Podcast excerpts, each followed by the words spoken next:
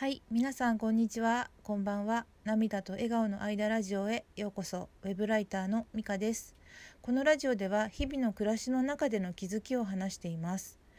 今日はね、12月19日のインディペンデンインディペンデント東京2020でね、私がね出会ったね素敵なアーティストさんの紹介をしたいと思っています。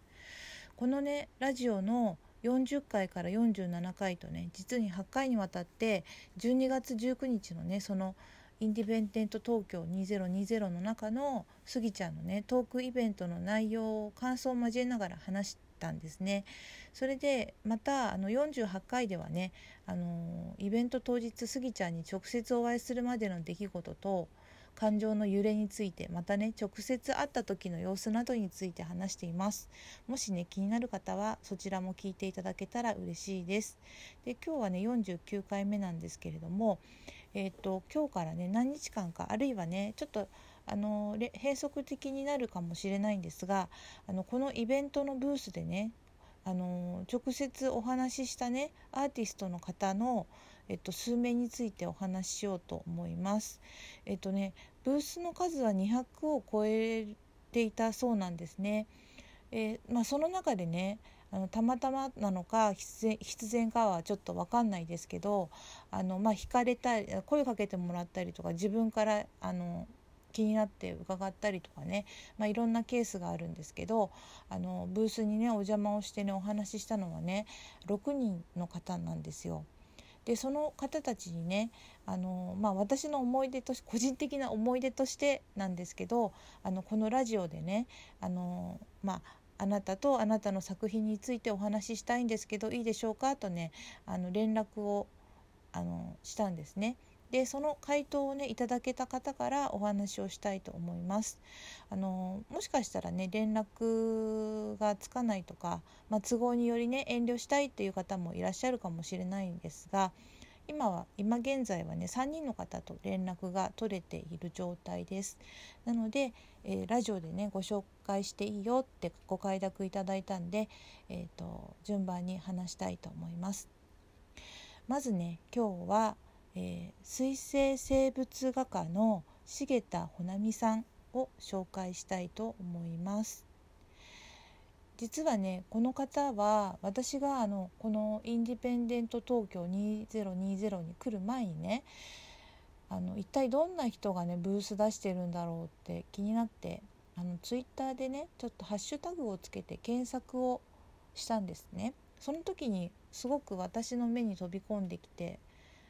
た作品を作ってらっしゃる方なんですね。あのー、すごく私あの青色が好きなんですね。まあ他の色ももちろん好きなんですけどあのブルーがすごい好きなんですよ。でブルーの基調がね多いあのあブルーの基調の作品がね多い方でねその色彩にすごく惹かれました。でこれはね当日ブースでお聞きして知ったことなんですけれどもあのどうやらね日本画をね描く時に使われるい、えー、岩絵の具っていうんですかね。あちゃんとごめんなさい鼻を確認してなかったね。岩絵の具というものを使ってね塗った後に線をね描く代わりにあの削ってね線を表すかあのなんかあの表し方みたいなんですね。で以前はねあのペン画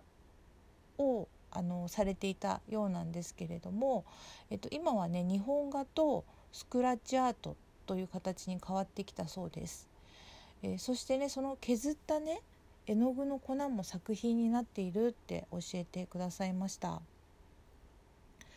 であの水生生物画家っていうことでね水に住む生物を描かれているんですがあのクジラのね印象がすごく強かったんですね。で私がね惹かれたのはクジラの親子の作品なんですね。であのー、重田さんがねあのー、クジラってね縦になったまま家族揃って寝るんですよって教えてくれたんですね。それでそれを見てたらねすごくなんかあったかい気持ちになりました。その絵もねあのすごい丸い丸いものが多くてねでこれ丸いからね向きも好きなように変えられるんですよと教えてくれていやすごい工夫されてるなって思いました。そしてあのその中にね一つだけ茶色い絵があったんですね。ほとんどはもうみんな青いあの色彩なんですけど一つだけ茶色い絵があったんですね。でその絵は題名を「I'm Angry」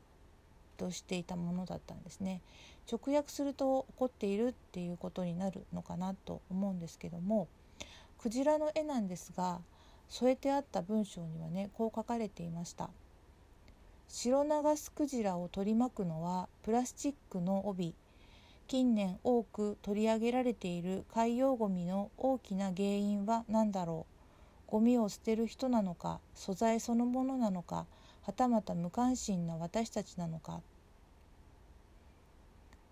でねこれを見てすごく私心に訴えかけられるものがありました。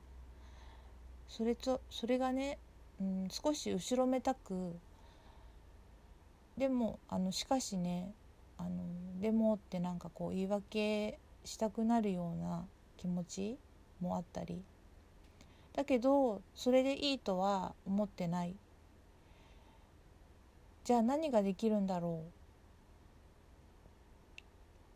う？あの環境問題とかでねあの日常生活ではねうっかり忘れてるけど時々ね思い出す感じで今過ごしてるなと思いました。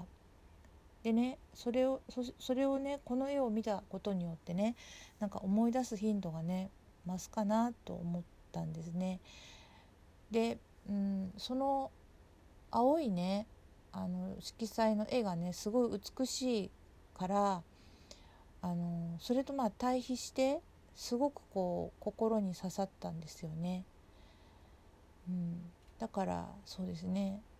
あの何ができるのかなって、うん、思いながら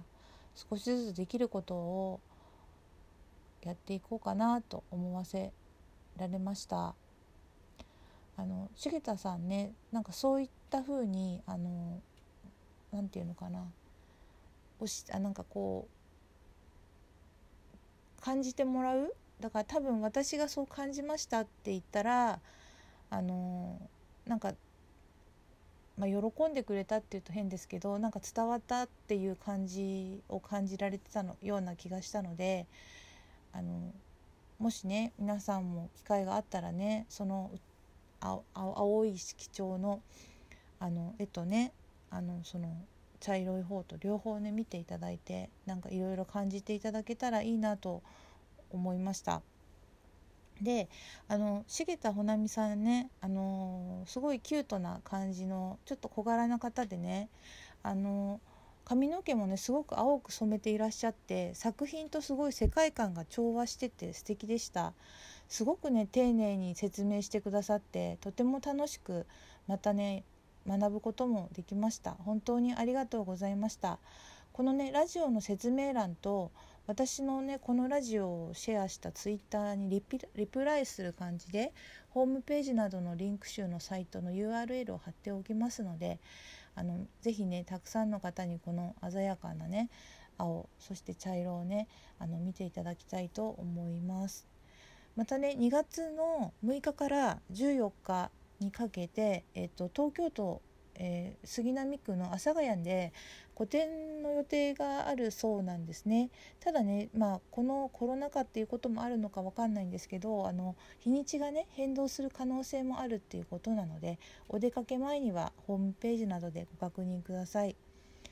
でアーティストさんってね本当にねお一人お一人に哲学がや思いがあってねお話を聞いてるとね楽しくって仕方がなかったんですよね。